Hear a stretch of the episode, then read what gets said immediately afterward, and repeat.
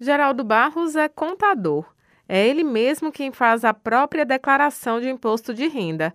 Mas este ano, na hora de realizar o serviço, rolou uma dúvida. Sou contador, mas tenho algumas dúvidas sobre o, o sistema de, do imposto de renda, principalmente no tocante a é, o carnê-leão, né?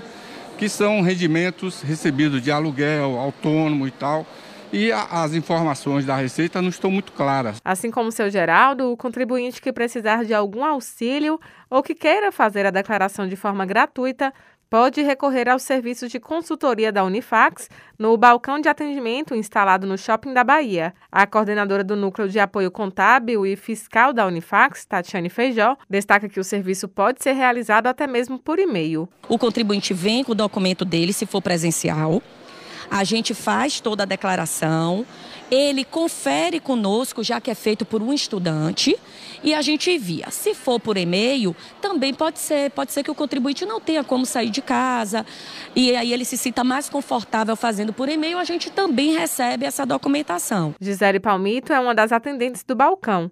Estudante do quinto semestre de contabilidade, ela vê na iniciativa a chance de contribuir com a população e uma oportunidade a mais de aprendizado. Cada situação é um caso diferente, uma situação diferente. Na prática que a gente entende, aprende e leva essa bagagem para a vida inteira.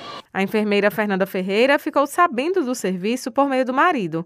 Sem perder tempo, juntou os documentos e correu para o shopping. Eu achei ótima a iniciativa também para eles como aprendizado de estudante e também para a população, né, que também não sabe. Tatiane Feijó explica quem não precisa declarar. Aqueles que receberam rendimento tributável acima de R$ 28.559,70 ou recebeu rendimento isento acima de 40 mil no ano de 2021, tudo isso que eu estou falando é referente ao ano de 2021, ou tem bens acima de 300 mil e também se operou na bolsa. Então, esse é, desde o ano passado, nessa questão de operação na bolsa já é já deixa a obrigatoriedade de fazer a declaração.